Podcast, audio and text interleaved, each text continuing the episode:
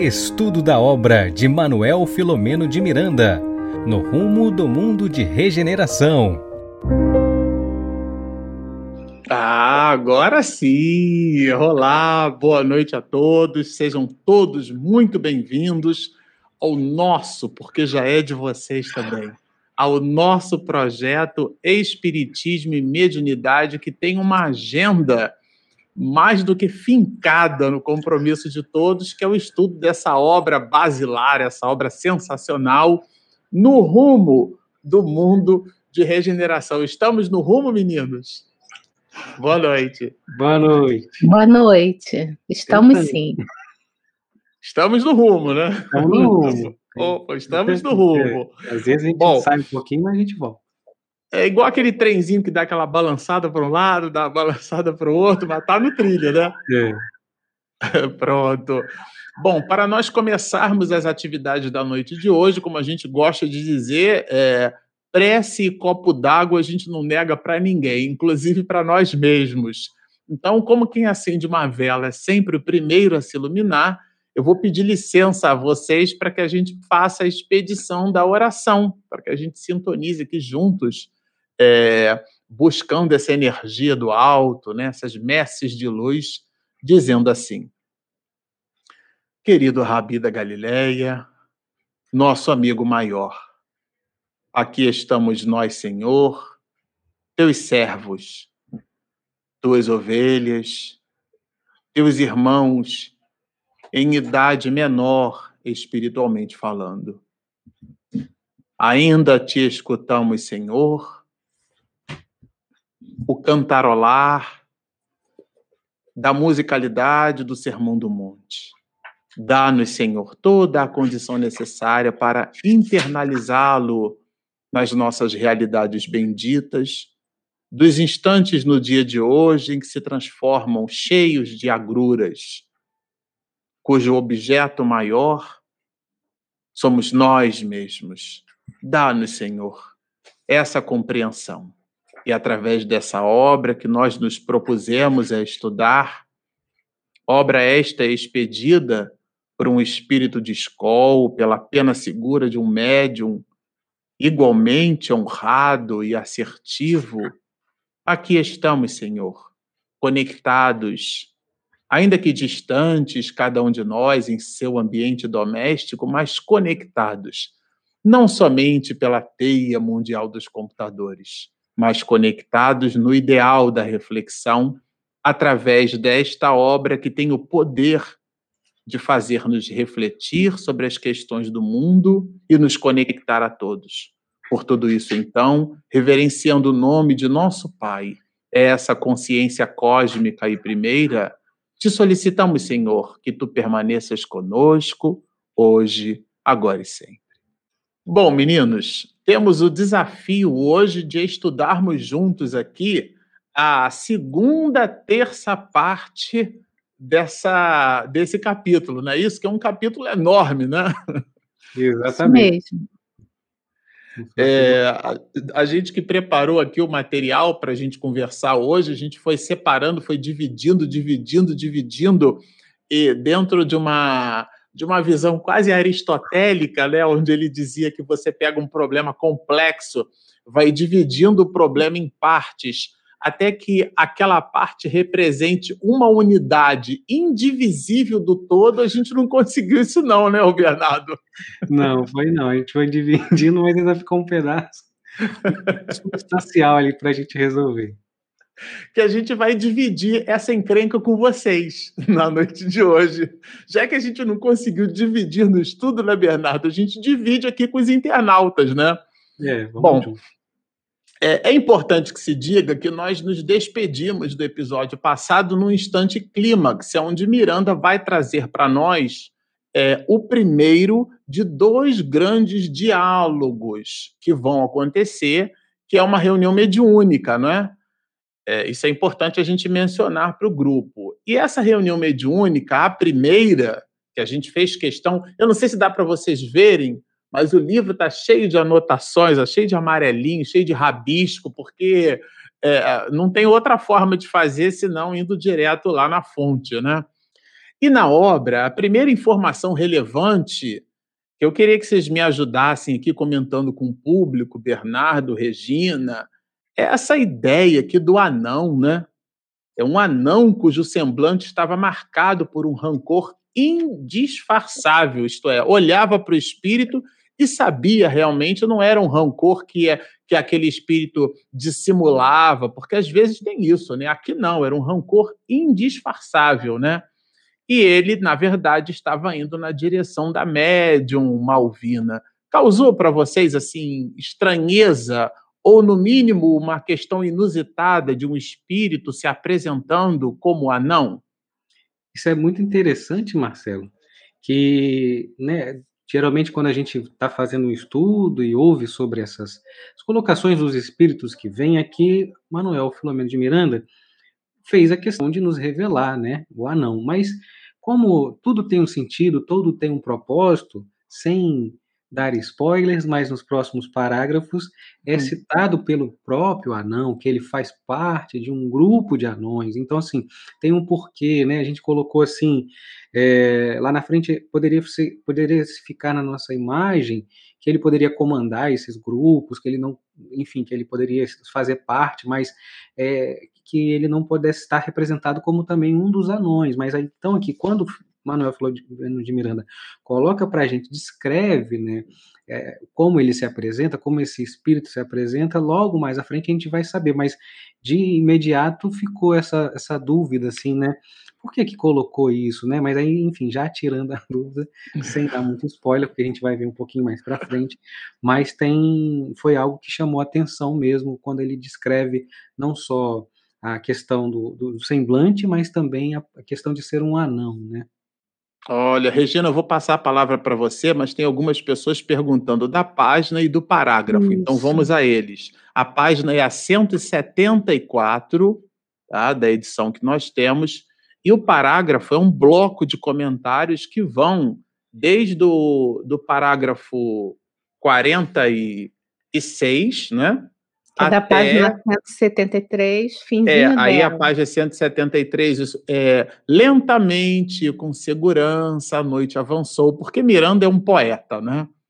E, e especificamente sobre o anão, ele está no parágrafo 50, que é onde ele traz justamente essas informações. Não é isso, Regina? Quer comentar? É, antes eu queria agradecer, né, a todos os internautas que estão sempre conosco, né, o pessoal que está sempre apoiando o trabalho do canal, que segue, né, quando é possível, né, as nossas séries. Então, a nossa gratidão. Então, primeiramente a você que faz parte, né, dessa família do canal Espiritismo e Mediunidade. Então, muito obrigada. E também agradecer a todos aqueles, os nossos companheiros que estão à frente de trabalho de divulgação da doutrina espírita e que estão transmitindo, retransmitindo essa live. Então, também a nossa gratidão às TVs, às web rádios, né? Enfim, Primeiramente, a, ao Lar Espírita Caminho do Cristo, é uma casa espírita aqui de Santo São Paulo, TV7 da Paraíba, TVC Cal de Florianópolis, Santa Catarina, Portal da Luz, Web Rádio Portal da Luz, Mato Grosso do Sul, em Dourados, Web Rádio Fraternidade, que fica em Minas Gerais, né, em Uberlândia, e também a Rede Amigo Espírita, que fica aqui em São Paulo. Então, a nossa gratidão a todos vocês, o nosso muito obrigada. Né? E que continuem assim, todos nós juntinhos até o fim desse livro, né? do estudo desse livro. Muito obrigada. Já pode engrenar nos comentários, viu?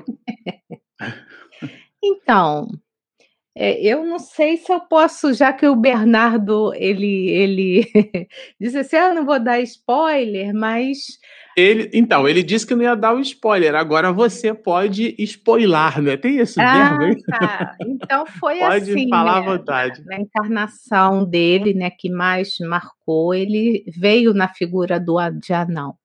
Então, pelo espírito dele, ele tinha essa forma de anão. Então, lembrando que o nosso perispírito é plástico, a gente pode moldá-lo da melhor maneira, né, quando estamos desencarnados, se for possível, da melhor maneira possível. Mas muitos se mantêm da mesma forma da última encarnação, tá? Alguns ah, espíritos superiores, eles até mudam um pouco, eles até preferem ficar na forma, que foi o caso do Emmanuel, que teve um, mais marcou na encarnação dele. Para ele, então, ele se apresentava para o Chico na figura do, de um romano, um senador romano, Públio Lentulus. Mas, segundo o livro, ele, esse espírito em formato de anão, realmente, na encarnação, que ele, ele veio como anão, tá? Mas eu queria falar para vocês, né, de novo, o estudo para mim da noite de hoje continua como base, além do, do próprio livro, também Miranda, né? Que é esse aqui, ó, que é a capa antiga, nos bastidores da obsessão, né? Do qual a gente tem uma série completa aqui no canal. Então, gente, é muito bacana esse livro. Então, vocês entrem aí em outro momento. Quem quiser estudar o livro inteirinho de Miranda, nos bastidores da obsessão, sensacional. E a gente vai tirar, vocês vão tirar todas as dúvidas sobre esses processos obsessivos, porque o Marcelo detalhou bastante esse livro. Então, ele estudou, foi estudar de uma forma bem minuciosa. São muitos episódios, se não me falha a memória, 67. 62. 62? Episódios. É, então, é, são, são 16 62. capítulos em três introduções. Então, eu gosto muito de trazer aqui, né? A, a eu queria trazer para essa noite, para o início da noite de hoje, na abertura de prolegômenos desse livro, né? Então, Miranda ele faz uma citação do livro dos Espíritos. Então, se vocês me permitirem, eu vou ler e aí a gente continua aí com, com um bate-papo. Os espíritos exercem incessante ação sobre o mundo moral e mesmo sobre o mundo físico. Atuam sobre a matéria e sobre o pensamento e constituem uma das potências da natureza, causa eficiente de uma multidão de fenômenos até então inexplicados ou mal explicados e que não encontram explicação racional senão no Espiritismo. As relações dos espíritos com os homens são constantes. Os bons espíritos nos atraem para o bem, nos sustentam nas provas da vida e nos ajudam a suportá-las com coragem e resignação. Os maus nos impelem para o mal.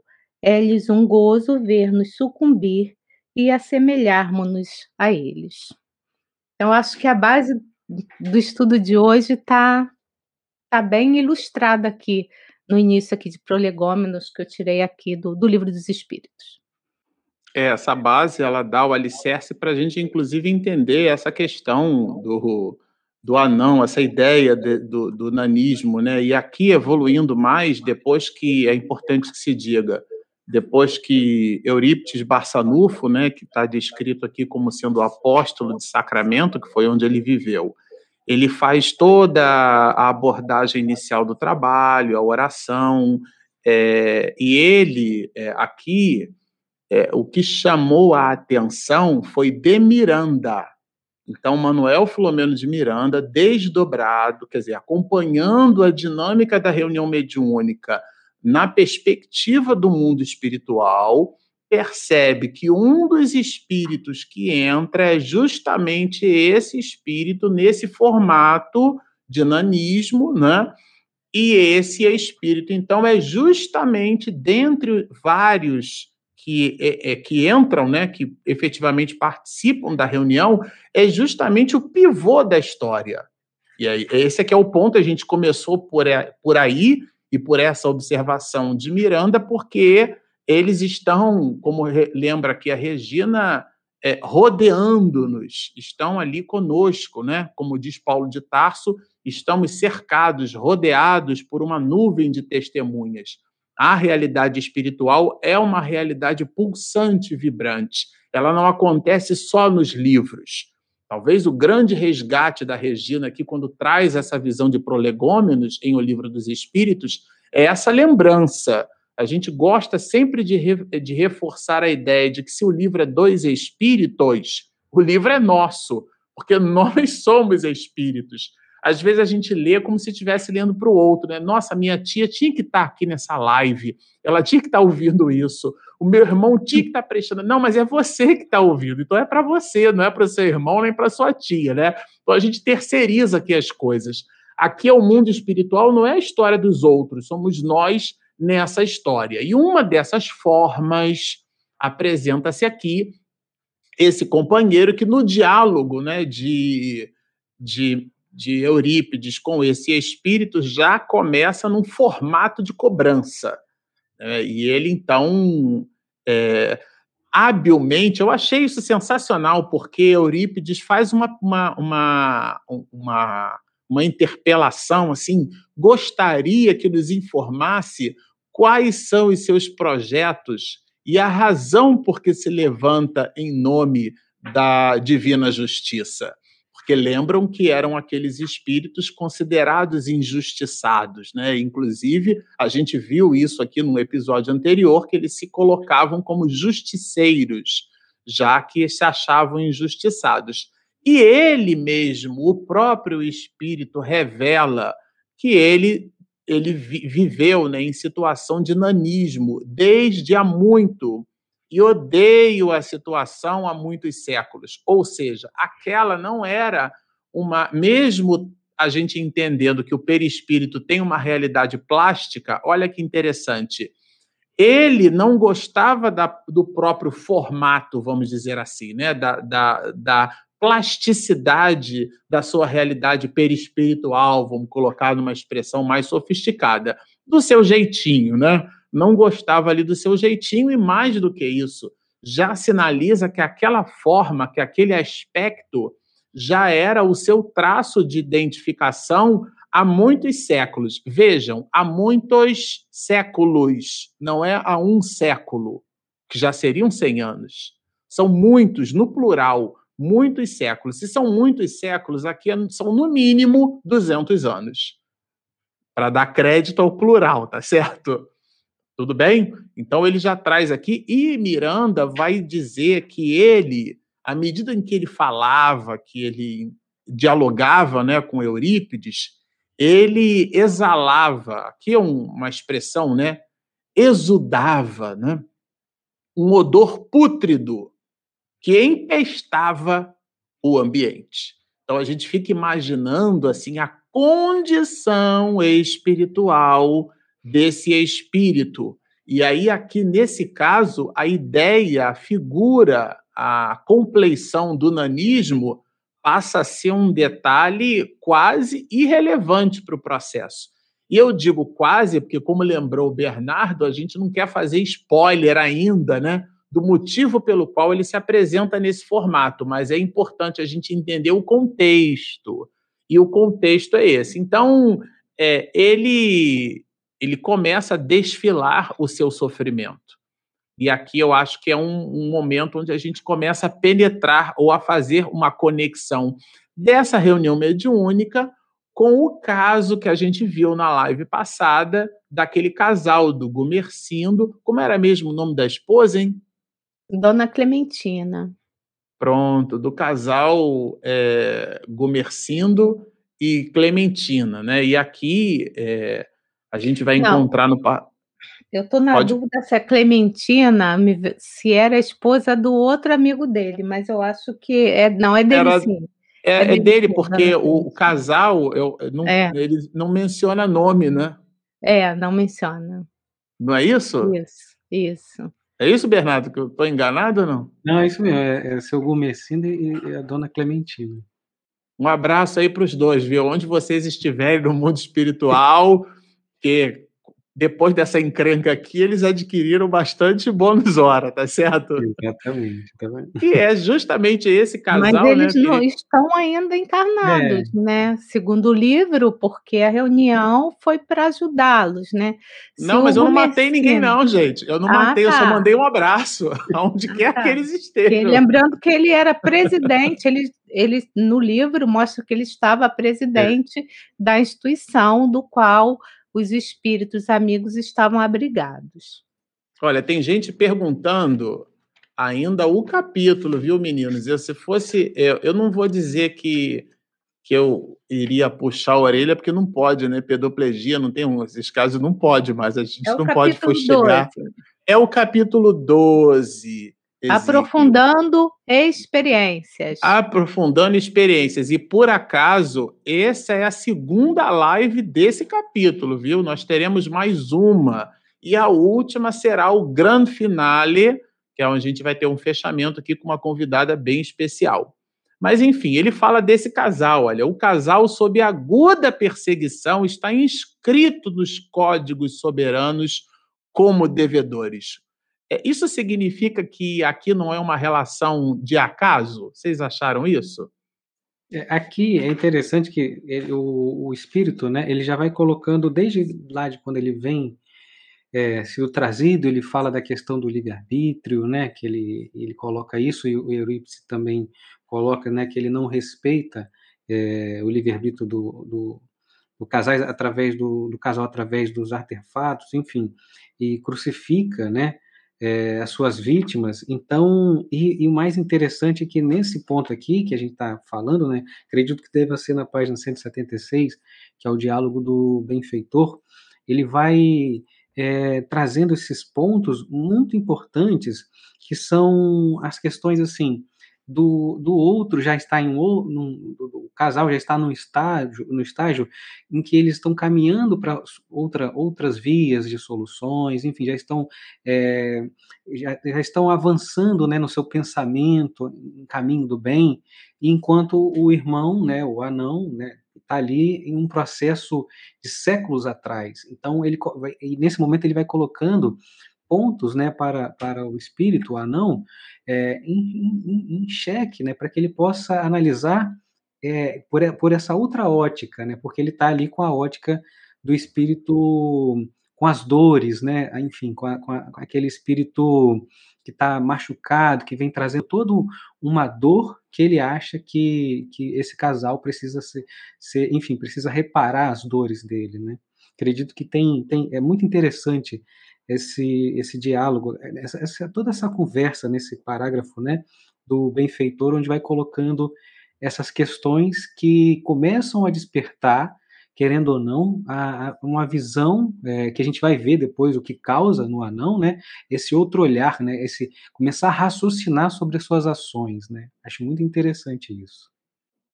Regina, como é que você vê aqui, bem lembrado, viu, Bernardo? Porque Eurípides dá uma esse diálogo, né? Realmente ele é muito vivo, muito cheio de nuances, né? Agora, Regina, você acredita que essa ideia aqui do casal, né? Está lá no parágrafo 64, na página 176, aonde é, Miranda vai trazer a ideia, né, do casal que estava sob essas perseguições e aqui representada a perseguição pela figura desse espírito, mas legião porque somos muitos, ou seja, existe um conjunto de almas que estavam ali fustigando aquele casal. E Miranda traz a ideia de que eles estavam inscritos nos códigos soberanos como devedores.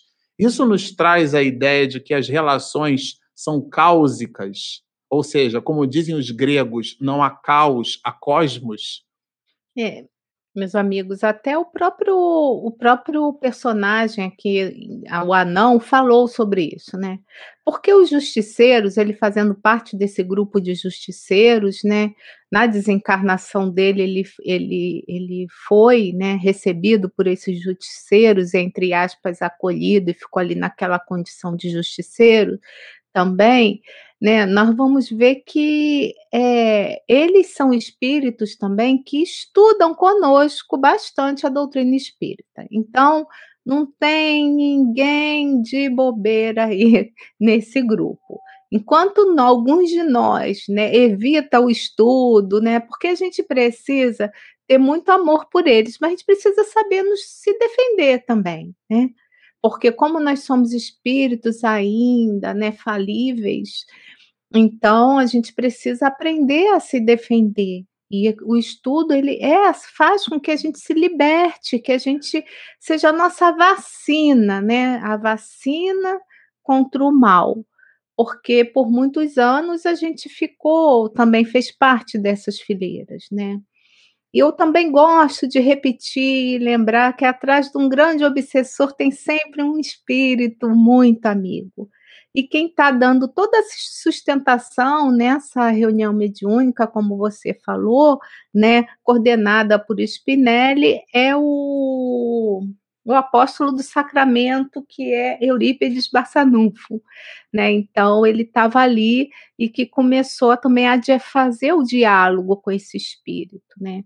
Lembrando também que essa reunião mediúnica acontece né, no plano espiritual e Malvina desencarnada dá, de, permite né, a comunicação desse espírito não para que pudesse haver esse diálogo. Né? Então, isso é muito importante. Então, ele usa né, como até o Bernardo colocou, isso também me chamou a atenção, ele usa as questões doutrinárias mesmo que nós estudamos, né, para ele poder dizer assim, ué, vocês não falam tanto do livre-arbítrio, lei de causa e efeito, e agora não estão me porque ele estava acorrentado. Alguns espíritos são tão assim, tão tenebrosos e tão raivosos que eles precisam ser realmente presos para que possa haver um mínimo de diálogo, né? Porque eles são muito rebeldes. Então ele, está, ele estava preso, né? Então ele usa, né, o que ele aprendeu no plano espiritual sobre essa questão do livre arbítrio. E ele também, né? Porque como o Divaldo fala nas palestras dele, já vem falando há muito tempo, e como Miranda traz no livro, né? É, porque ele, em tempo antigo, não sei se eu posso já começar a entrar, né? Pode, lá, fica à vontade. Há mais de 13, há muitos anos atrás, né, na época da Inquisição, eu acho que tem até um amigo nosso que trouxe isso na semana passada, né, na Inquisição espanhola e na portuguesa e tal. Ele fazia parte de um grupo de judeus que eles que eles foram perseguidos pela Inquisição. E dentro dos que os perseguiram, né, quem estava ali? Esse casal. Né? O casal fazia parte, né, que, que faziam parte da nobreza, também eles foram os verdugos desse desse anão, sabe, desse espírito que se apresenta como um anão. Então, nós vamos ver que assim, é, tem uma fórmula aí que a gente vai ver aí na frente, não tem problema falar, que o perdão é a chave de tudo. Porque enquanto a gente fica nessa guerra, você me feriu, eu vou te ferir. Aí, olha, então agora é minha vez, eu firo você e você vai ser a vítima. Enquanto a gente não aprender, né, começando pela compaixão, como como o Spinelli coloca aqui, né, o Miranda traz no livro, né, que começa com a compaixão, enquanto a gente não aprender a amar esses obsessores, porque são irmãos nossos e são irmãos falíveis, né, que, que estão falidos, assim como nós já estivemos há um tempo atrás, então, enquanto a gente não aprender a amá-los, a gente vai continuar tendo muitas obsessões nesse planeta.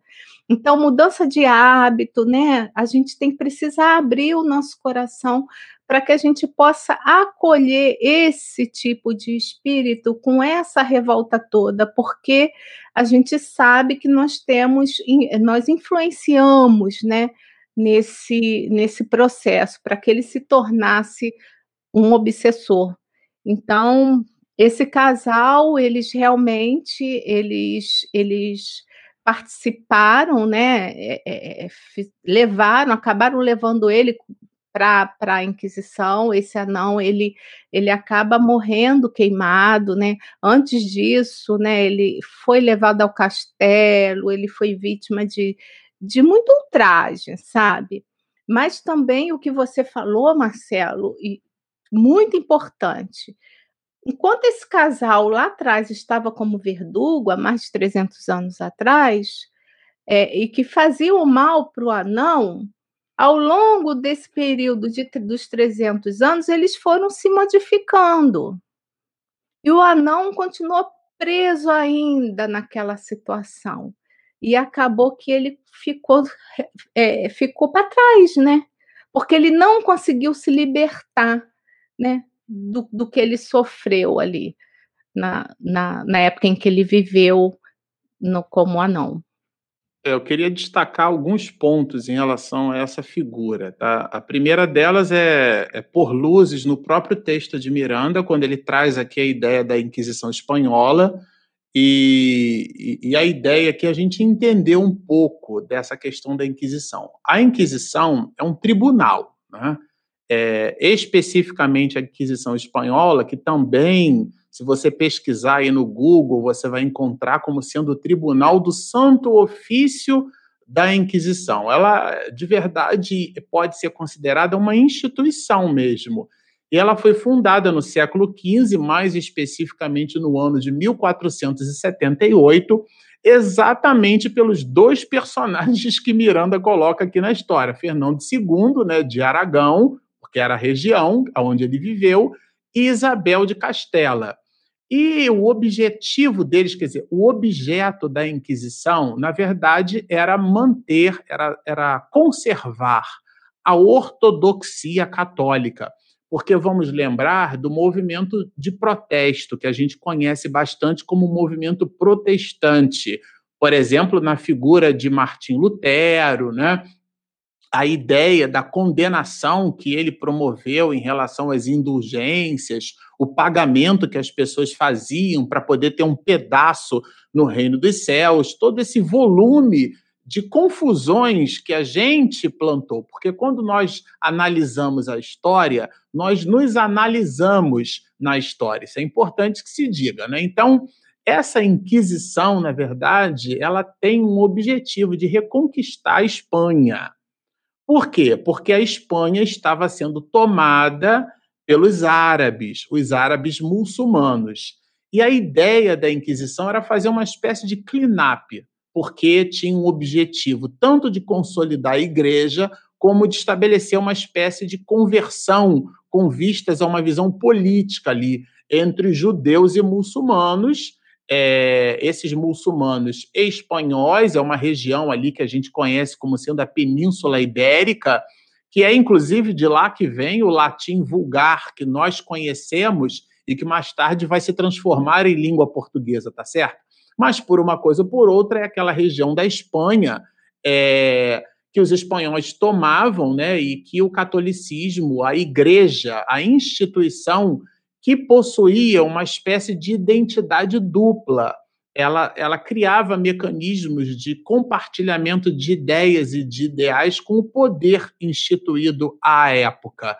Então, essa ideia do tribunal do santo ofício, porque a igreja expedia um ofício, e a ideia é que aquele ofício era santo, porque era um ofício expedido pelo clero, pelo mais alto poder da igreja, eram os representantes, considerando o Papa como representante de Deus na terra, eles então expediam um ato de condenação, que era esse ato efetivamente aplicado pelo poder é público da época, né? Então, e essa, isso foi conhecido na história como sendo uma limpeza de sangue, é, justamente contra os descendentes de judeus e também de muçulmanos convertidos, né? E isso foi responsável por milhares de vítimas. Milhares de vítimas. E aqui é justamente esse o ponto que traz Manuel Flamengo de Miranda, porque um desses judeus era justamente esse anão. E porque ele possuísse essa forma do nanismo, né? Eu vou permitir ler aqui, meninos, para que a gente. E aqui eu já passo a palavra para o Bernardo, né?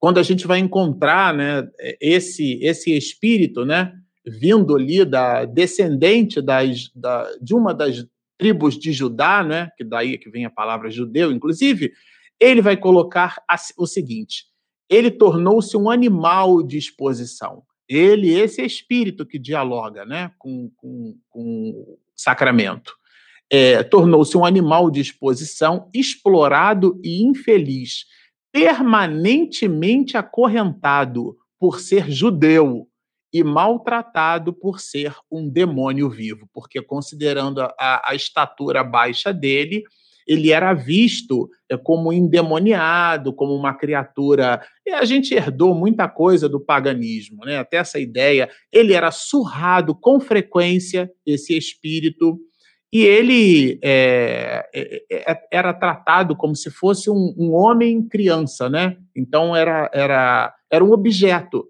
de atração.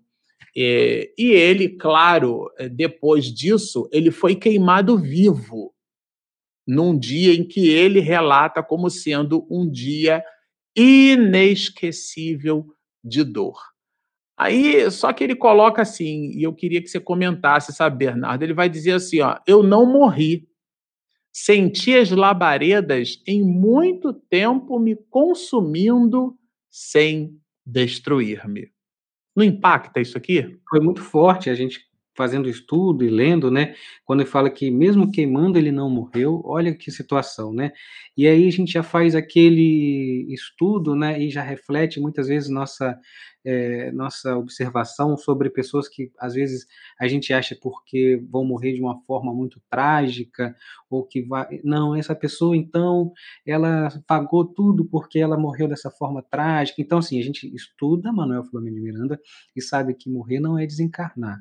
Sabemos que o processo em que a pessoa a sua vida né a sua vibração é que faz com que ela tenha um desencarne que ela aprenda e consiga passar por esse momento com ou menos dor.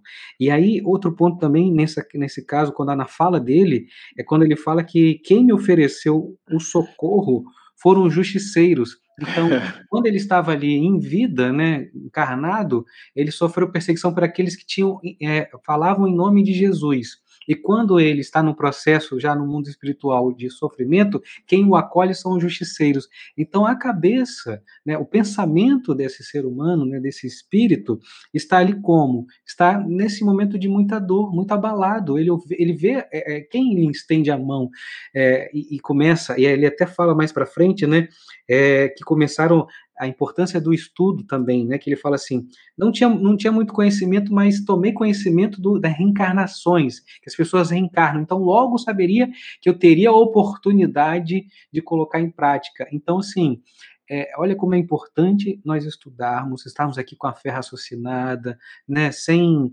é, sem esse medo que muitas vezes tem, que é um medo antigo, um medo de atavismo nos nossos passados, né, colocar ali em xeque os nossos pensamentos.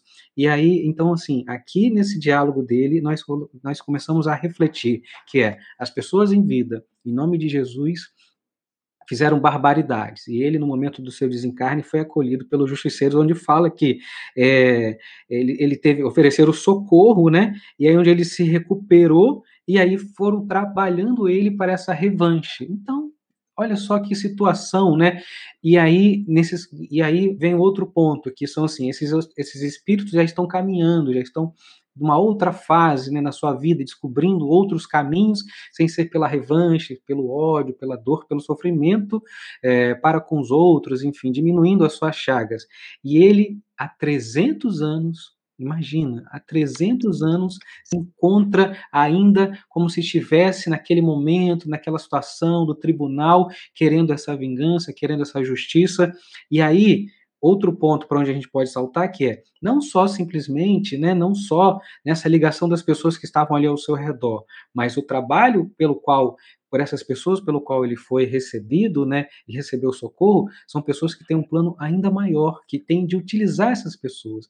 Então, utilizar essas pessoas para que alimentasse, né, um ódio, né, uma perseguição à imagem de Jesus e aos espíritas, onde ele coloca aqui e, e, e, nesse livro são vários pontos onde isso acontece, onde há essa perseguição para a figura de Jesus e aos espíritas. Então, aqui nesse pequeno diálogo dele, né, nesse, nessas pequenas palavras lá do, do, da página 178, nós temos isso: que quem o acolheu foram os justiceiros. Ele coloca que começou a estudar sobre reencarnação, então saberia que existiria um momento que iria encontrá-los e que também é, havia já ali, por esses grupos de justiceiros, essa perseguição à imagem de Jesus.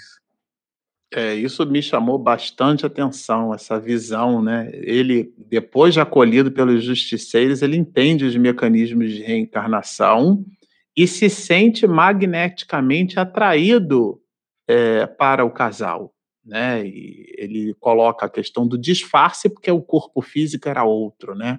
Mas aqui tem um ponto na evolução do diálogo que super nos chamou a atenção é, é o momento em que Eurípides, dentro dessa visão terapêutica, dialogando com esse espírito, vai dizer que, que a história da, desse espírito é a história de muitos outros. E eu queria é, passar para a Regina comentar, mas antes preciso dizer a vocês o seguinte: eu estou vendo aqui, nós estamos vendo vários comentários de dúvidas entre é, a, a, a médium Malvina. Gente, não há, como dizia no colégio militar, não há dúvida, há dívida, né? Que o, o instrutor perguntava assim, há dúvida? Aí, a gente, aí ele dizia, não, então onde não há dúvida, há dívida. É uma brincadeira. É, Para que não fique dúvida, a médium Malvina está encarnada. A médium Amália é que é a médium desencarnada no plano espiritual. Para que não fique dúvida, vou repetir para fixar. A médium Malvina está encarnada. A médium Amália, porque são duas médiums. Mas, é... meu bem, eu acho que a dúvida não é essa, não. É, a olha. Dúvida, a eu dúvida estou é confusa. É... Malvina está desencarnada? Isso, é isso. isso, não, não está Então, desencarnada. a ela está dúvida desdobrada, é né? existem reuniões no, mediúnicas no plano espiritual. Então, a gente vai ver muita casa espírita preocupada de não ter reunião presencial, né? Nesse livro, a maioria das reuniões mediúnicas, não todas que, é pa- que são mostradas aqui nesse livro, acontece enquanto as pessoas estão dormindo. Então, a Malvina estava dormindo, assim como a dona Clementina estava dormindo. E cada um vai se colocar na reunião de acordo com aquilo, de acordo com a moralidade do outro. Então, ela não está entendendo, talvez porque ela nem saiba que as reuniões mediúnicas acontecem e sempre, e muito, no plano espiritual. Tá? Então, o médium é médium sempre tá? Não só quando está acordado, quando está dormindo, pode ser que ele precise ser, ser acionado para uma reunião mediúnica. Bem colocado. espiritual. Já comenta então aqui, Regina, já que você engrenou a terceira, joga para a quarta, né? Aquela marcha de velocidade. Também trago no coração as flechas dos males que pratiquei contra mim mesmo. Isso é Eurípides Barçanufo dialogando com o espírito. Você não acha que isso é muita humildade? É muito nobre, é muito nobre.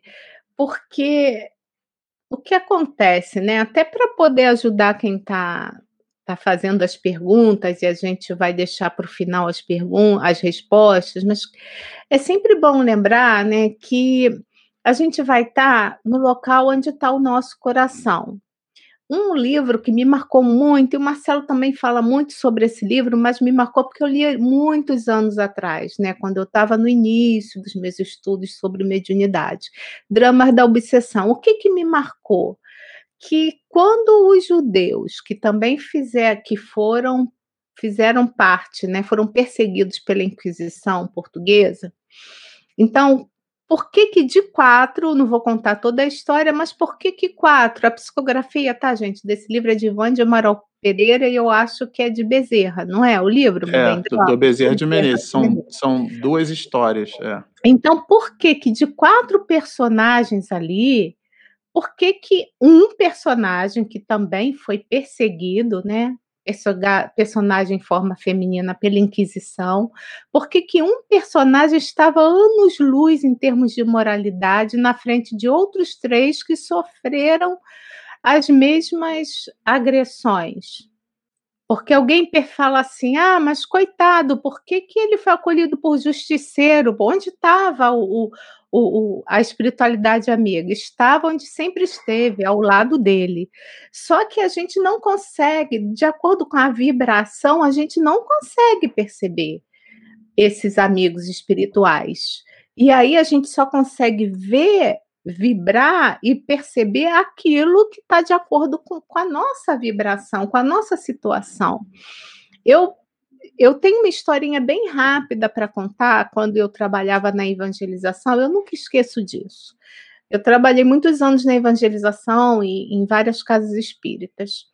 E os jovens, nessa casa espírita, nós, nós tivemos né, é, é, uma jovem assassinada. Ela morava no Rio de Janeiro, numa comunidade chamada Boca de Cobra, uma coisa assim. E era minha evangelizanda daquela turma, ela tinha 12 anos. Ela foi assassinada, doce. Era a melhor evangelizanda da sala. Sabe? Então a gente sabia o que ela queria, ela estava começando a entrar na juventude, né? E ela foi assassinada junto com dois outros meninos que da comunidade. Então a gente tinha uma menina de 12 para 13, um, de, um menino de 15 e um de 17. E na hora da desencarnação, porque é, é, no caso for, os policiais atiraram pelas costas, aquelas coisas que a gente vê na televisão, mas eu não estou querendo julgar nem falar, eu quero falar da situação da menina, né, da Luciana. É, o que, que aconteceu? Na hora da desencarnação, quando ela foi alvejada pelas costas, ela estava ali com os amiguinhos, ela lembrou das aulas de evangelização e se ligou a Deus. Ela se, se vinculou, né? Tudo que ela. E também ela é uma, uma jovem mais moralizada, né? Eu não conheci os outros dois, mas a gente via na evangelização. Então ela se vinculou e ela fez uma oração a Deus. Isso foi o suficiente para que os espíritos amigos pudessem retirar ela daquele local. Sabe? Então, isso é muito importante, né? A gente, quando está aqui conversando com vocês, não é só uma conversa, um passatempo. Essas coisas que são colocadas aqui servem para nós né? A nossa mudança de atitude, a questão da moralidade, com a atitude aos pouquinhos nós vamos sendo pessoas melhores. Então a vibração nossa vai mudando, né? A questão da oração, que a gente está sempre em contato com a espiritualidade amiga. Então assim, esse irmão ele naquela hora ele se viu não assim, não agradeceu a existência dele, tudo aquilo que ele viveu. A gente entende, porque ele viveu em situações, situação muito difícil, né? Então, por ele ter uma crença, ele foi morto queimado. Então, ele tinha a crença dele, né? E aí por isso que ele começa, ele como tantos outros tem ódio mortal de Jesus. Porque foi na cabeça desses justiceiros foi por conta de Jesus que eles morreram, foram perseguidos e sofreram aquilo tudo. Então, isso é um ponto muito relevante, né? Porque para nossa própria mudança. E aí, agora eu já não lembro mais, você me perguntou, Marcelo, mas eu vou. não lembro mais. Mas é isso mesmo, porque aí fala que as acusações atribuídas pelos crimes que praticam em seu nome, né, não são de sua responsabilidade.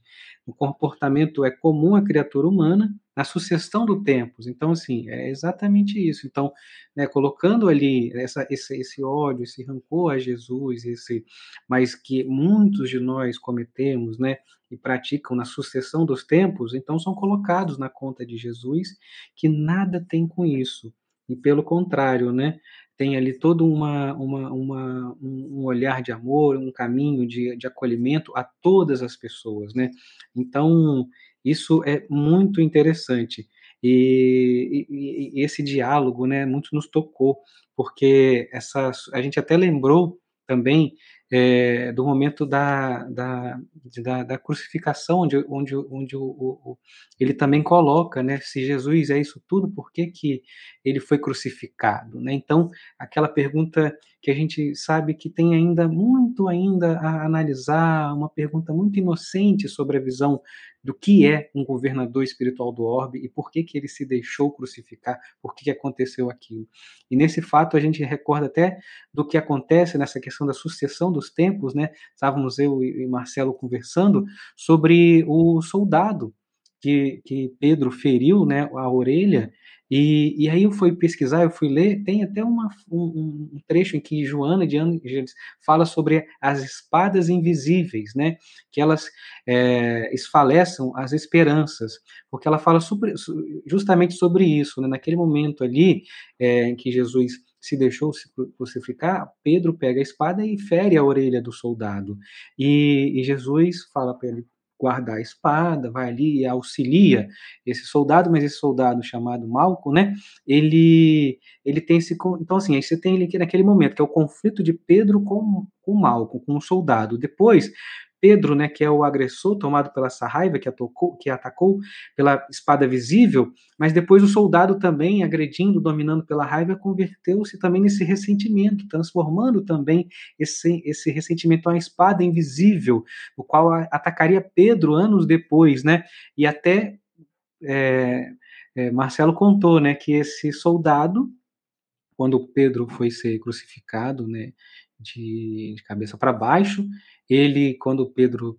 Você quer contar, Marcelo? Que você conta muito bem, mas é isso, né? Vou deixar para o Marcelo contar também. Não, fica à vontade, eu estava aqui curtindo, adorando, claro. É Pedro, porque... ele, ele não queria, de maneira nenhuma, né, Bernardo, é, ser crucificado como Jesus, né? Então ele, ele pede para ser crucificado de cabeça para baixo, né? Aliás, isso a Denise Lino, é, que nós entrevistamos aqui na quarta-feira da semana passada, foi, eh, foi ali que a gente resgatou esse, todo esse material emocional. Né? Ela fez uma pesquisa brilhante, mais de 20 anos de estudo para produzir o livro Humano, Demasiado Humano, né? a ascensão moral de Pedro. A gente fez uma live, ela realmente é brilhante, e trouxe essas informações. E Malco, que foi quem teve a orelha decepada, Aliás, eh, em alguns filmes a gente vê a, o Jesus colocando a orelha de volta, mas na verdade o que Jesus fez foi estancar o sangue. E ele ficou com uma marca. Era um homem sem uma orelha.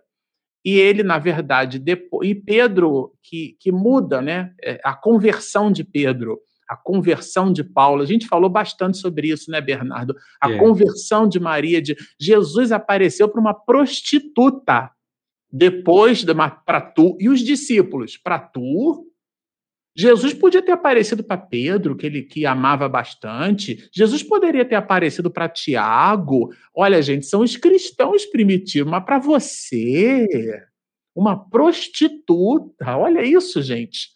Isso somos nós quando uma criatura resolve genuinamente mudar de vida, porque a gente faz uma foto da pessoa. Só que nós não somos uma foto, nós somos um vídeo. Inclusive, eu comentava com Denise sobre isso. E a Denise lembrava que uma, uma, um vídeo, né, um segundo, você, você é especialista em cinema, né, Bernardo? Sabe disso? Um, um, um, segundo de vídeo é o interpolar de mais de 24 fotos no intervalo de um segundo e a retina registra aquilo como sendo um movimento. Mas nós não somos uma foto, nós somos um vídeo, nós somos dinâmicos, estamos em movimento. E Pedro se movimentou, ele mudou de atitude, mas Malco não. E quando Pedro encontra Malco, lembra que decepou a orelha de Malco, ajoelha aos pés de Malco para pedir perdão para Malco, e os soldados dizem assim: bom, se esse que é cristão se ajoelha aos teus pés, então tu és maior do que ele, serás crucificado junto com Pedro. E Malco estorcega na cruz, reclamando, na verdade, é, e é o que você bem comentou, Bernardo: morrer é completamente diferente de desencarnar, e mais do que isso, até Miranda vai nos fazer perceber que não é o instante da morte que determina a plenificação no mundo espiritual. Ah, os cristãos deram a sua vida em holocausto. A Regina acabou de mostrar o livro, né, o primeiro livro de Miranda, nos bastidores da obsessão. Ali existe um espírito cruel, Teofrastos. Era um magnetizador profundo e, no entanto, foi queimado vivo na, na, na Inquisição. Aqui, esse anão também sofreu, como a gente diz no popular, comeu o pão que o diabo amassou, foi maltratado, foi é, espizinhado como ser, foi tratado como abjeto e depois, como, como não sobrou nada para ele, ainda foi queimado vivo. E ainda assim a condição espiritual dele não é boa, porque não é a forma como a gente morre, é como nós vivemos que determina a nossa grandiosidade. E esse espírito, como você lembrou, né, Bernardo? Ele, ele fez uma associação que depois lendo um outro livro do professor Severino Celestino, né, é a sua expedição de pós-doutorado, né, ele como cientista, né, é, a gente vai perceber ali que nem entre os judeus Jesus Cristo foi reconhecido como Messias. O que, que há? Um carpinteiro entrou em Jerusalém montado num burro? Não, mas é, eram as profecias antigas. Nossa, mas ele fala com prostituta, fala com mendigo. Não, é o soberano rei de Israel. Isso a antropologia filosófica chama de etnocentrismo, né? Que é uma palavra sofisticada para preconceito. Então a gente olha as coisas, as pessoas e as circunstâncias. Não, esse daí está bem no mundo espiritual. Não, esse desencarnou bem. E o espírito vai dizer exatamente assim, ó: como poderia acreditar que veio libertar Israel do destino inglório da escravidão a Roma, né? Logo o povo judeu que anteriormente sofria com a opressão egípcia, né? Como sucedera com outros povos antes e não foi capaz de libertar-se a si mesmo, ou seja, foi pregado na cruz, então esse daí é mais um só. É uma visão completa etnocêntrica, né? Regina, eu estou vendo que você está bem inquieta aí, você quer comentar, diga. Não, é porque a sua fala está ótima, mas em cima do que você está colocando, né, eu queria ler, porque é assim, é uma fala desse Fica espírito ainda não, bem preconceituoso, uma fala preconceituosa sobre Jesus, esse ódio, né? Então ele fala assim, é, tá na página 180, tá, gente? É o 1, 2, três, quatro, cinco, é o quinto parágrafo, eu acho, dessa página. A sua convivência era com, com os depravados, os criminosos e viciados, em detrimento do que se legislava no templo dedicado a Solomão e se cultuava nos estudos de profetas, dos profetas e da lei antiga. Caso ele tivesse vindo com alguma tarefa de honra para Israel, ele traiu, caso ele tivesse vindo como honra, ele traiu para Jeová e o seu povo. Então, veja bem, ele como judeu, ele achava, como muitos achavam, que Jesus tinha que vir, tinha que vir para falar para os doutores da lei. O debate tinha que ser só ali porque eles eram considerados pessoas mais enobrecidas por conta do conhecimento, né? por conta das tradições. E a gente veio, e o Jesus trouxe para nós essa lição que ele veio para todos. Então, quando a gente comentava isso com o Marcelo, acho que ontem, não sobre o livro, quando a gente faz uma live dessa, a gente não está fechado numa casa espírita, que é muito importante, mas aqueles estudos fechados, que só pode um grupo fixo. É lógico que o grupo fechado ele faz com que a, as percepções né, se, se ampliem, porque há um debate maior. Mas quando a gente faz um estudo desse na internet, a gente está trocando com quantas pessoas? 100, 200, mil, sabe? Então a gente vai abrindo. Então a nossa fala é a fala de levar o espiritismo para todos, assim como Jesus levou, né? Falou sobre o amor para todos, porque ele ficava mesmo no meio dos criminosos, né? No, do, do, das, das mulheres prostitutas, porque ele não veio para os sãos, ele veio para os doentes. Então, isso me chamou muita atenção. E isso, aí a gente começa a perceber o perfil psicológico desse Adão. Então, era uma pessoa ainda que tinha muitas coisas, trazia com ele uma visão ainda muito distorcida do que é o amor. Né? Então, o amor, eu amo só aquele que faz o que eu faço. Então, assim, o amor é o nosso grande libertador. Então, essa é isso que me chamou a atenção também desse ódio, né? Contra, contra Jesus. E ele coloca isso. Então, quer dizer, um espírito que viveu também, né? Em muitas fases e continuava equivocado. Ele não conseguia perceber né, que, que Jesus é amor e que tudo que acontece com a gente está de acordo com as leis de Deus. Era só essa colocação que eu queria fazer na sua fala. Ótimo, perfeito. Bernardo, você acredita, é, é, evoluindo aqui, né? A gente vai perceber que esse espírito, claro, ele não se, se mostra ainda muito convencido do fato que a, a espada de Jesus não era a espada do poder temporal, né? Jesus jamais propôs a salvação, salvar Israel pela espada. Na verdade, a força, o poder de Jesus, lembra-nos Eurípides aqui, é o poder do amor, né?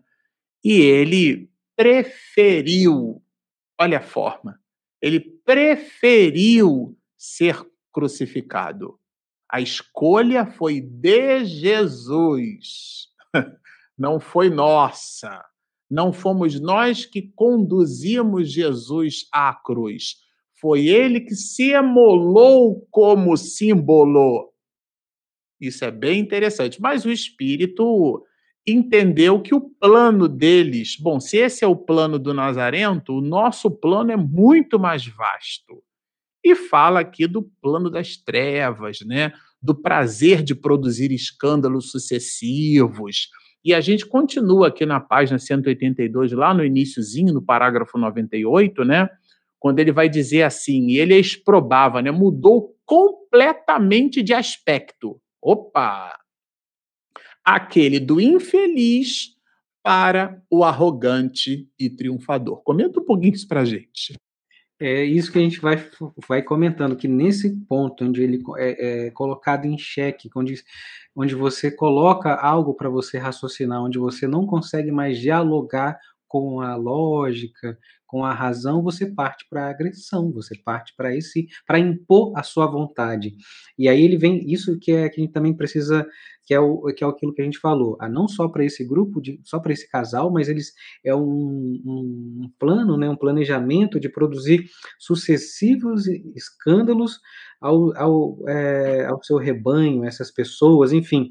E mais uma vez ele fala também é, de autoridades governamentais, ele coloca né, sempre a questão ali da, da, questão política, da questão de escândalos para a coletividade. Então, assim, fiquemos muito atentos a isso. Vários pontos é colocado é, no livro sobre nosso comportamento é, no qual estamos vivendo esses momentos, enfim, que vivemos, né, anos após anos, e, e nossa postura com o irmão.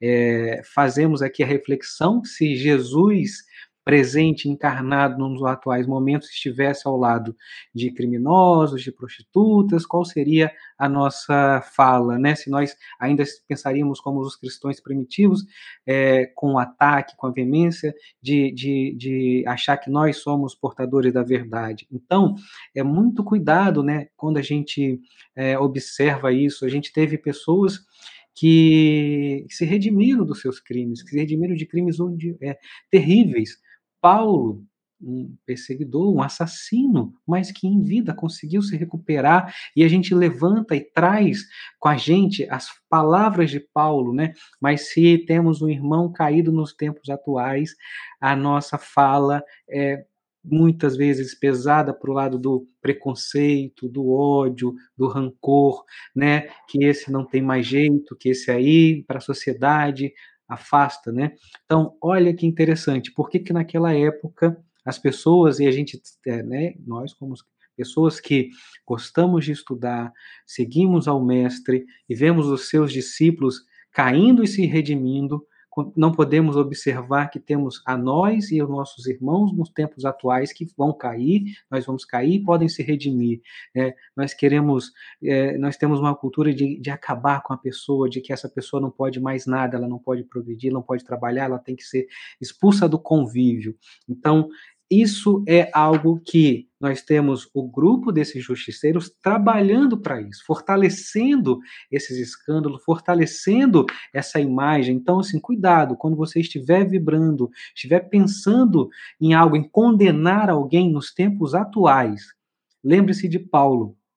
Lembre-se dos nossos irmãos apóstolos que superaram problemas terríveis e se redimiram, porque é, não podemos hoje em dia é, está diante de pessoas que cometeram crimes, que estão cometendo situações contra a sua própria vida, contra a vida do outro, mas não tem um pensamento raciocínio, da fé, analisar que, lógico, cada um precisa cumprir, enfim, e pagar o, o que cometeu diante a lei, mas a lei divina, né, nos coloca aqui que nós temos que estar abertos a benevolência. Então, muitas vezes nós temos esse, é, nós estamos seguindo aqui a cartilha do que os justiceiros querem. Então, muita atenção.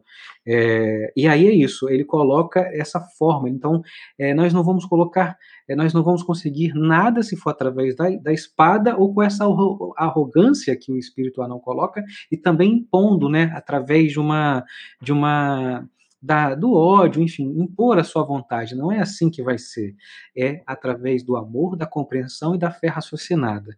É isso que a gente vai observando que a partir desse momento, né, entra em choque a fé raciocinada, o amor, o que realmente Cristo fez com os que os cristãos estão fazendo e com que é, com o que os justiceiros estão colocando para nós nesse momento. Então, esse momento do diálogo ele é muito importante para a gente se colocar nessa, nesse, nesse, nesse, nesse ponto, né? Se nós vamos é, começar a observar nossas ações para a gente efetivamente no nosso dia a dia, né?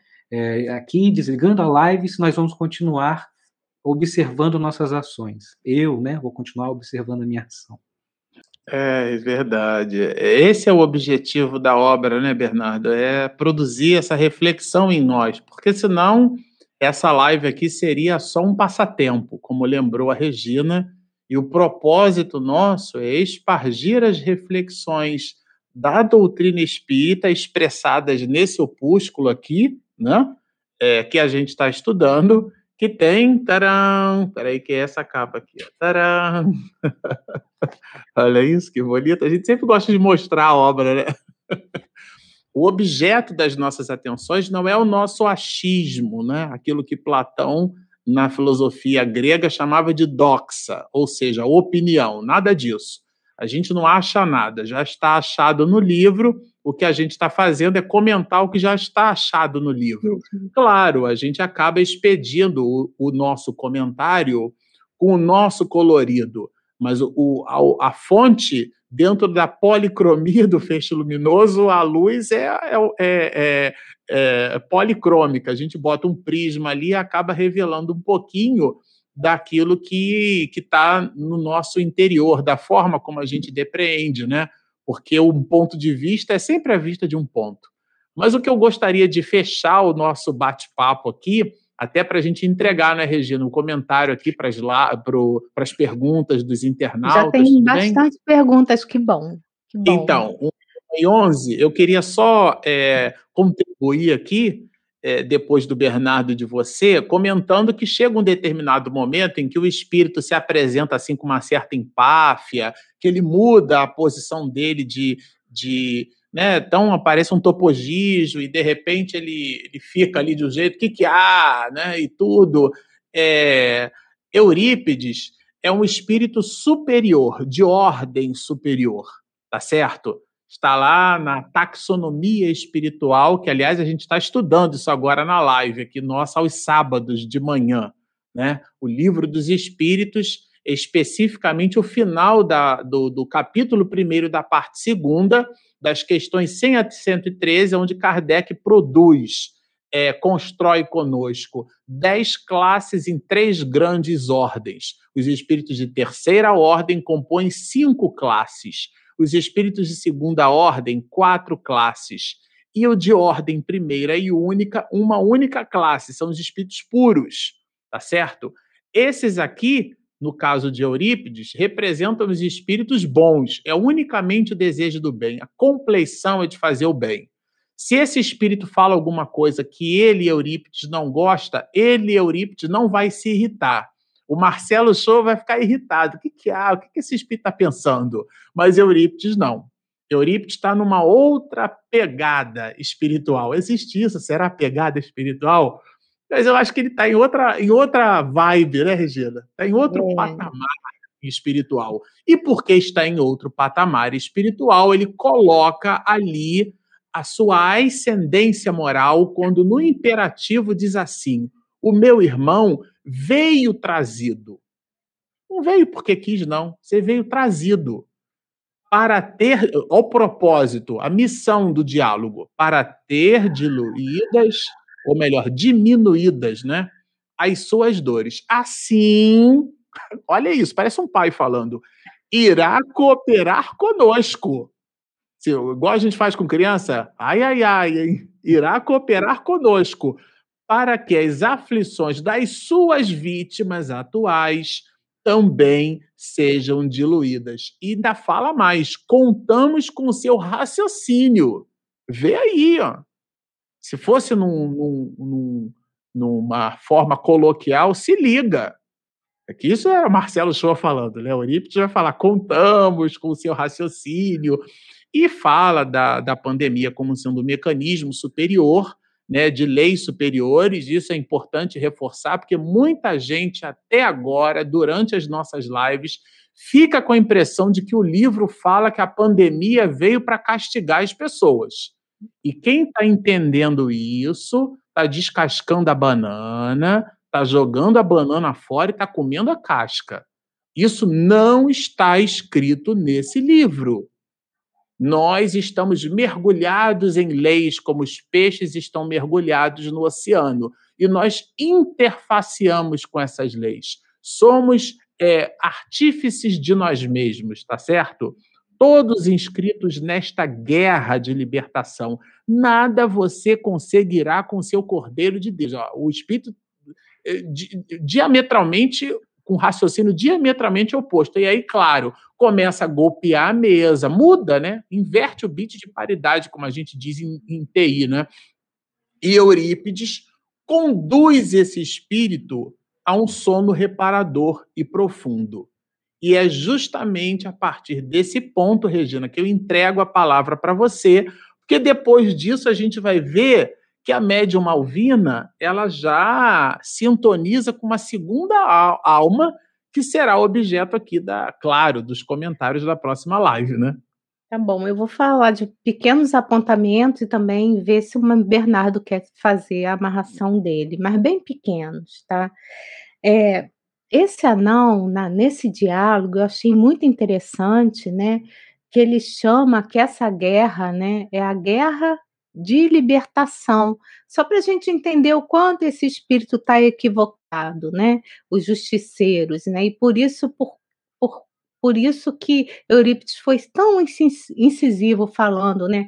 Das questões de Jesus, das questões do amor. E no livro, é, nos bastidores da obsessão, mas eu vou ler aqui no formato digital, porque é um monte de formato aqui, tem um monte de livro, tudo quanto é lado aberto, é bem pequeno. É. Ele fala o seguinte: os meios de combater a obsessão, é o Miranda falando, esclarece o. Não, não é o Miranda, é o personagem. O eminente ceareiro variam de acordo com o caráter que ele reveste e elucida. As imperfeições morais do obsidiado constituem frequentemente um obstáculo à sua libertação.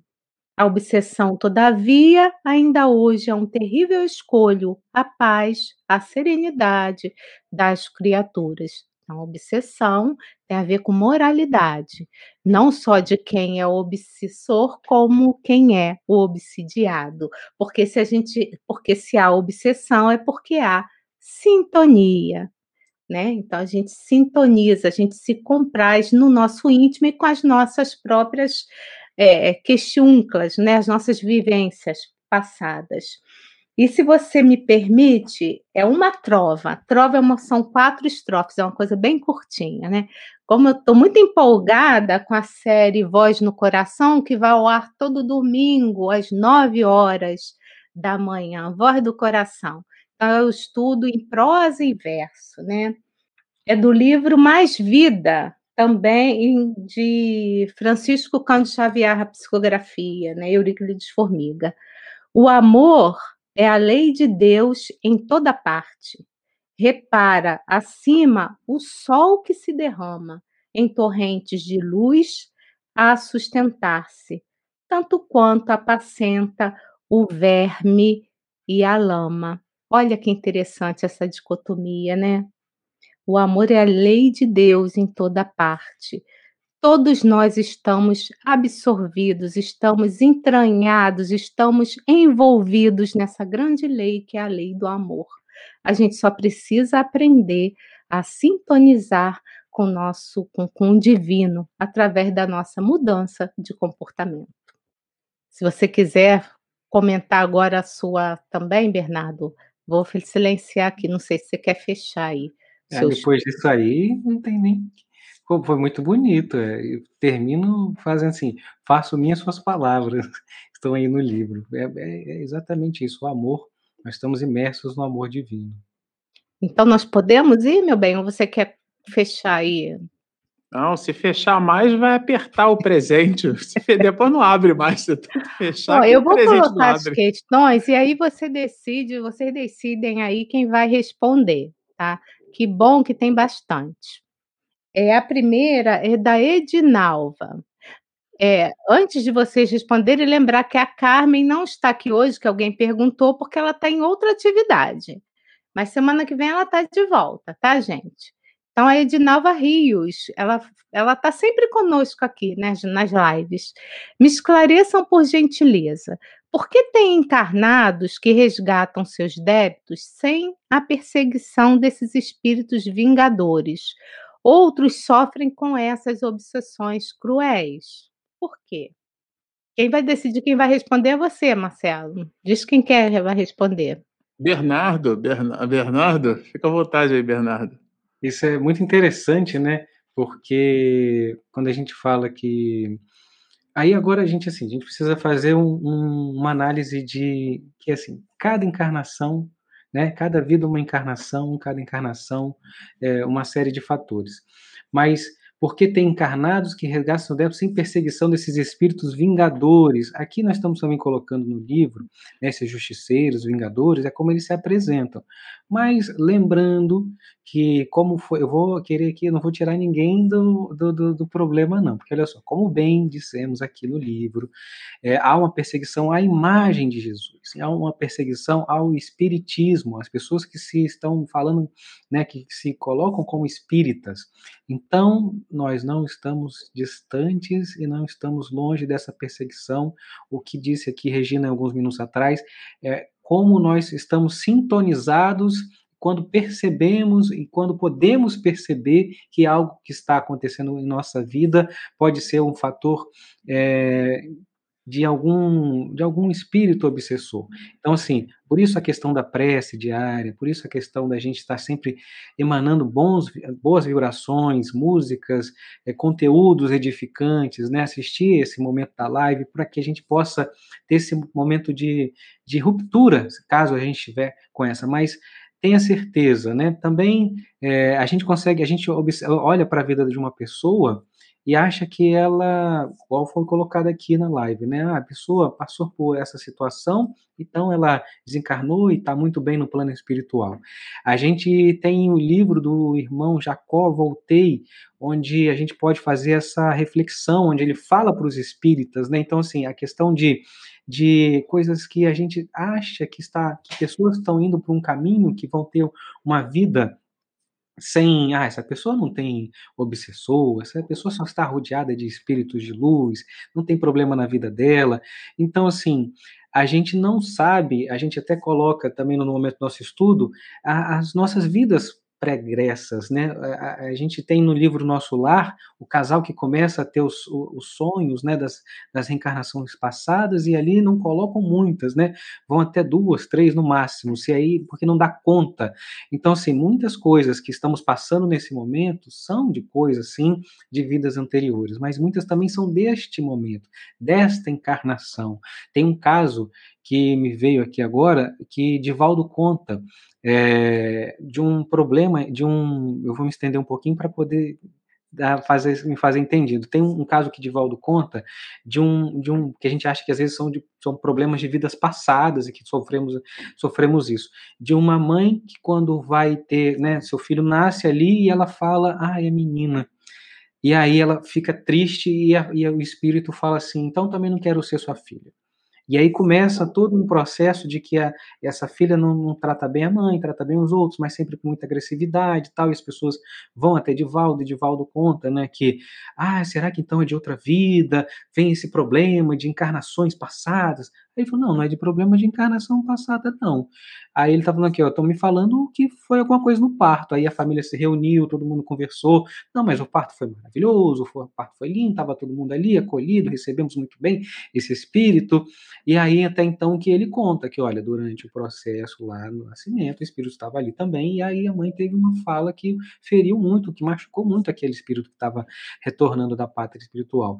E aí começou todo esse trabalho, ó, quando a criança estiver dormindo, você vai lá e conversa com ela, fala que ama, que é muito receber, e foi isso até que um dia é, a criança acordou e falou assim, é, chamou de mãe, nunca tinha chamado mãe, eu senti, hoje eu sonhei com você, quero te dar um abraço, então dá um abraço, chama de mãe pela primeira vez. Então, assim, tenhamos cuidado em observar a vida dos outros, os espíritos, a, a, a trajetória né, dos outros, quando não nos colocamos também é, no fazendo essa questão, né, que muitas vezes tem coisas de vidas passadas e coisas que são deste momento, dessa situação que nós mesmos estamos aqui é, complicando a nossa atual reencarnação sem problemas passados mas que todos nós temos esses espíritos que não simpatizam com a gente, todos nós temos, mas que nós não sejamos esses espíritos que não simpatizam com os outros, que nós sejamos acolhedores aos outros. Próxima pergunta. Do analista Júnior, há um tempão que ele que eu pelo menos não lembrava de ver uma perguntinha dele. É muito difícil ser cristão? Quais as razões para muitos não segui-lo e praticarem o contrário do que ele veio exemplificar? Quem responde, Marcelo? Posso responder. O Alexandre Mercai me disse uma vez que ele faz parte da mesma instituição é, do Alexandre, me comentou aqui o analista júnior, eles também estudam, né? E ele é muito aplicado. É, claro, essa questão da dificuldade de ser cristão, quando a gente coloca, ela é um binômio, né? Do ponto de vista neurolinguístico, quando eu digo que alguma coisa é difícil, eu de alguma maneira eu acabo estabelecendo no entendimento da dificuldade uma psicologicamente falando, uma certa barreira, eu construo uma barreira. Nossa, mas isso é muito difícil, né? A gente até brinca, né? Aquela máxima, não sabendo ser impossível, foi lá e fez, né? Porque às vezes aquilo que entregam para a gente como impossibilidade ou como dificuldade é de fato algo que merece de nós o nosso empenho. Então eu trocaria talvez a palavra dificuldade por empenho. E o empenho é sempre o exercício endógeno. Aristóteles diz que a, o hábito é uma segunda natureza, né? Então é a gente construir o hábito de ser bom. Ninguém é bom porque deseja ser bom. O desejo é a mola propulsora. É o desejo, não é a paixão. A paixão é o desejo desenfreado por algo volátil. Quando surge uma outra coisa, eu desejo muito fazer passar no vestibular para medicina, até que alguém me chame para ir ao cinema, que agora não dá porque a gente está na pandemia, né? Ou seja, aquilo não é vontade, é desejo. É, é uma paixão.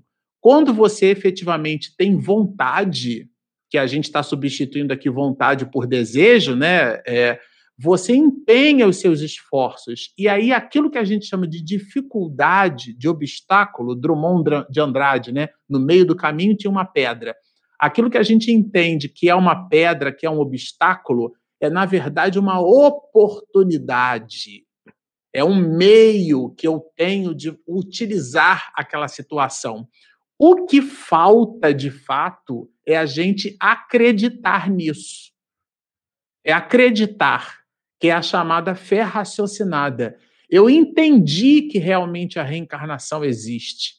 Porque a gente fala de reencarnação, mas se nós de fato acreditássemos em reencarnação, três quartas partes das bobagens que a gente faz nós não faríamos.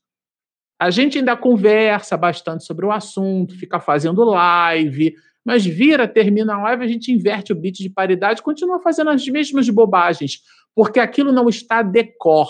Decor significa que não está aqui, está aqui. Decor, no coração.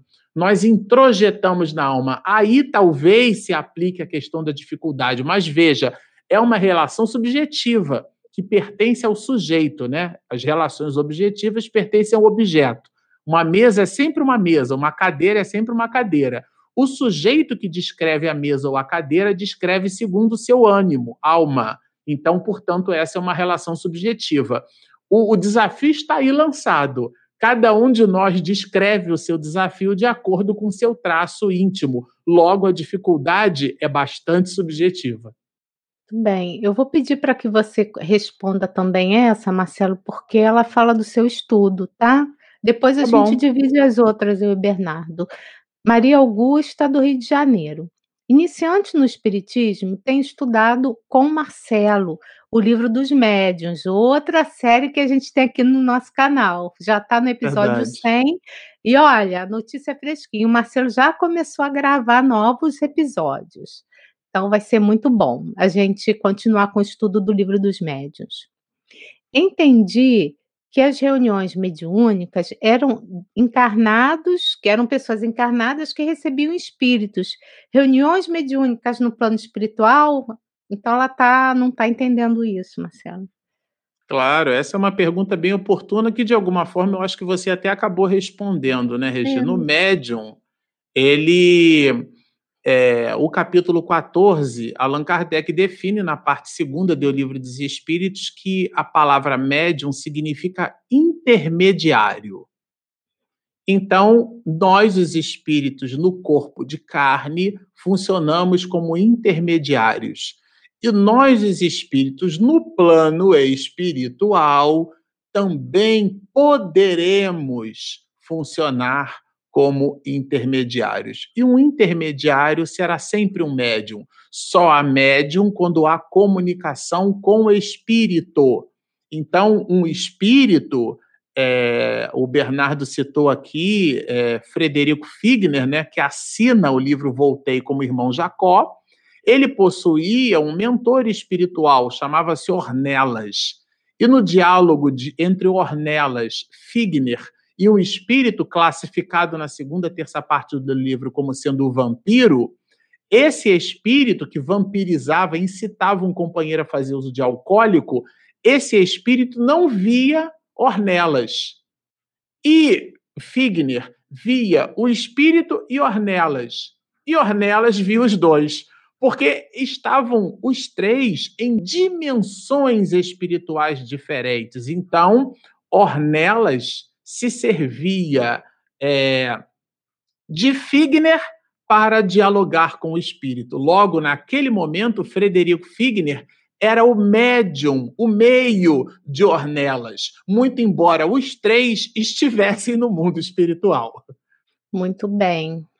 É, eu vou fazer uma colocação aqui porque achei tão interessante, antes da próxima pergunta, da Ana Lemos, tá? Só uma colocação. Ela fala assim: Regina, sabemos que, esse momento, que esses momentos são muito mais do que estudos. Sinto vibrações fortes. Certamente que o aprendizado são para todos, há emanações sendo irradiadas. Gratidão, quarteto. Isso hum. mesmo, hum. só que todos os estudos por aí afora, é muita gente fazendo estudo, não somos só, só nós. Né? Então, tem estudos para todos os gostos, né?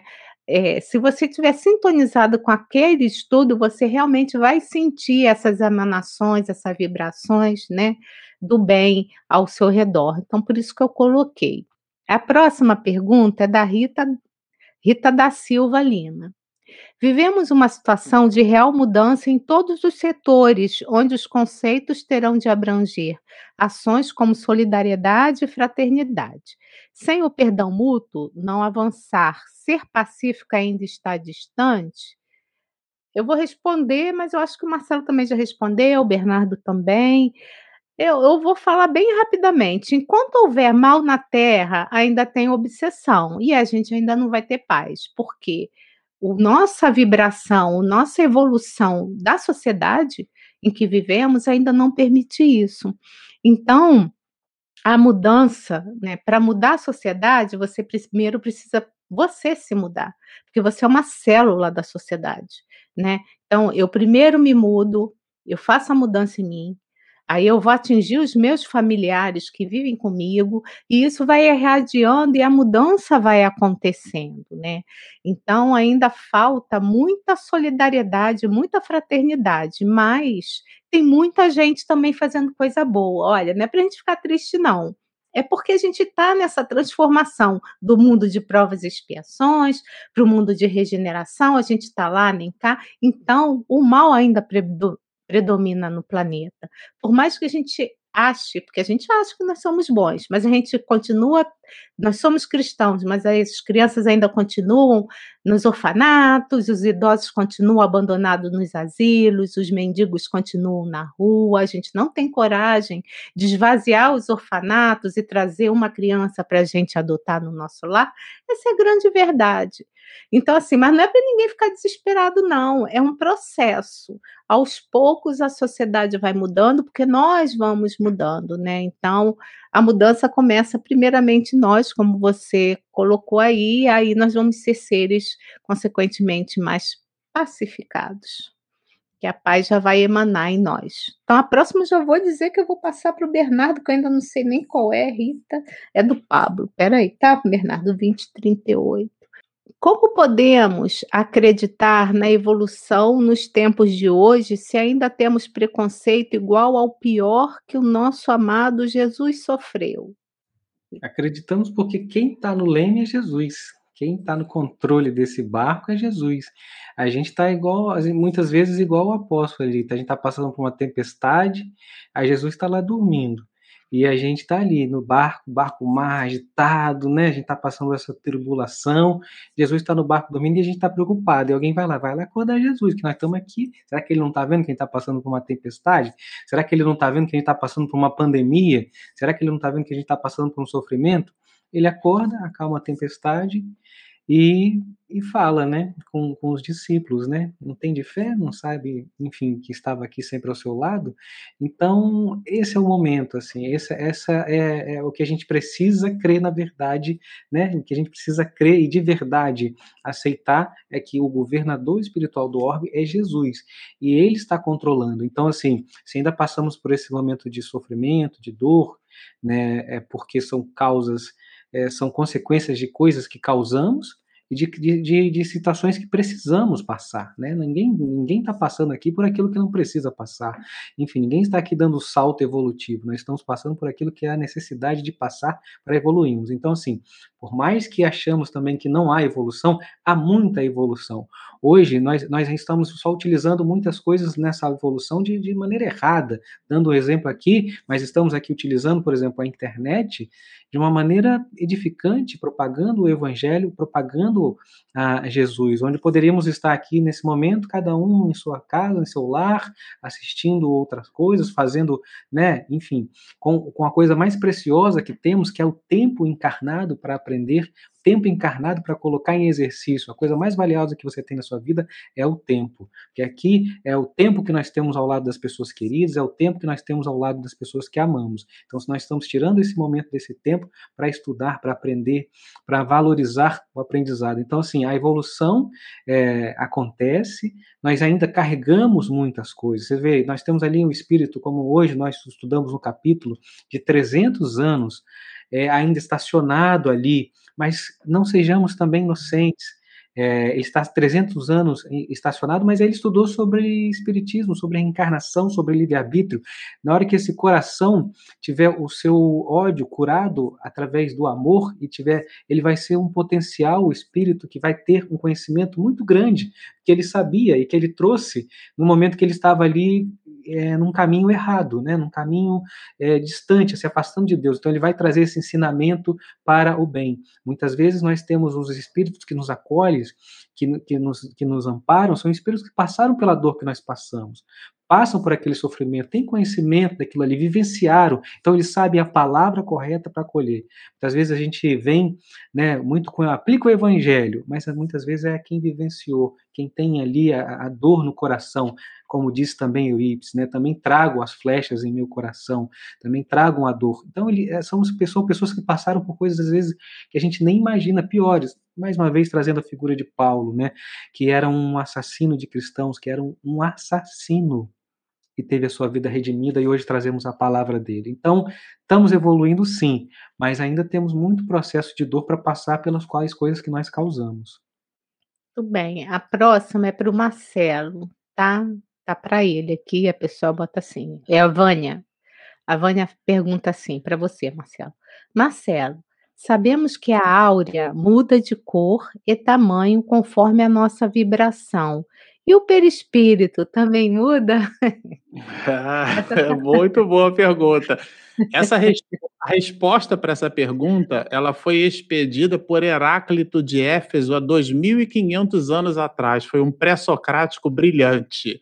Inclusive, Platão se inspirou bastante dele para poder trabalhar essa ideia da imanência, né?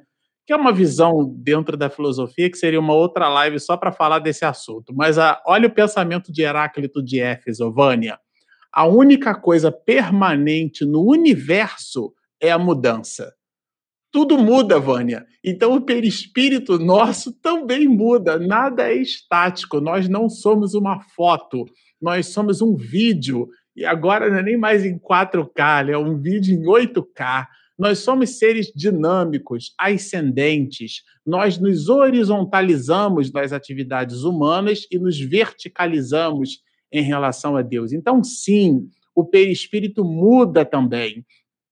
E a, a, a alma, né, que recebe esse nome quando está mergulhada num corpo de carne, e espírito com M maiúsculas, que é o princípio inteligente do universo que somos, quando a gente vai habitar um outro orbe, nós recolhemos os elementos materiais que compõem esse outro orbe e que formam a tessitura perispiritual através do campo vibratório que o espírito emite. Para a gente simplificar essa encrenca, é como se fosse o imã que atrai a limalha de ferro. Se você colocar é polvilhar limalha de ferro em cima de um papel e colocar um imã embaixo, dependendo do formato do imã, do campo eletromagnético que aquele imã for capaz de expedir pelo seu formato, o formato da limalha de ferro acima ali depositada no papel, ele será diferente. Então, dependendo do tipo do formato do imã que você colocar, o formato da limalha também será diferente. Então, entenda-se aqui, claro, é uma metáfora, é uma analogia, o imã como sendo o espírito. E o campo vibratório do espírito é que atrai essa limalha de ferro, formando o novo perispírito. E claro, a tessitura perispiritual é vibração. E vibração, como nos lembrou Albert Einstein, aliás, recebeu um prêmio Nobel. Todo mundo lembra de Albert Einstein pela teoria da relatividade geral, mas o que notabilizou Einstein na comunidade física foi o seu prêmio Nobel trabalhando a ideia de que a luz se comporta como onda e ora como partícula. E claro, a gente produz é, vibração. E essa vibração tem todo um volume de colorações. Por isso, Jesus, simplificando essa guerra, vai dizer o seguinte: que brilhe a vossa luz. É, na verdade, a aura, né, como você bem falou, são as irradiações energéticas do perispírito. Então, se o perispírito muda, a, a, a aura muda também, né? Foi o que você falou, né? Bom, eu acho que por hoje é só, gente. Não tem mais nenhuma Pergunta, não que eu tenha visto. Se eu passei e deixei passar alguma, me perdoe, mas eu acho que respondemos todas. Oh, que ótimo! Bom, como o Bernardo comentou aqui do, do tempo, que é uma unidade preciosa, e o nosso voo é célere, né? Parece um corcel. Eu vou pedir aqui, eh, Bernardo, para você terminar as atividades da noite de hoje com uma oração.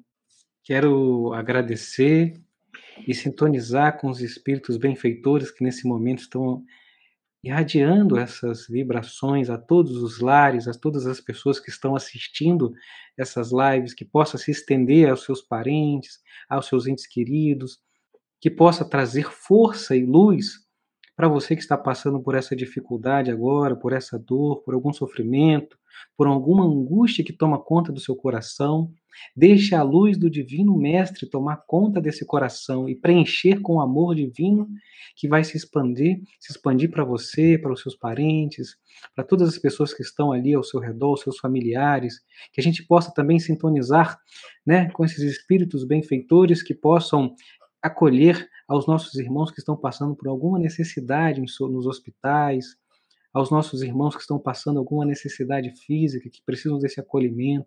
Leva a nossa vibração, leva o nosso amor a esses lares, a essas casas.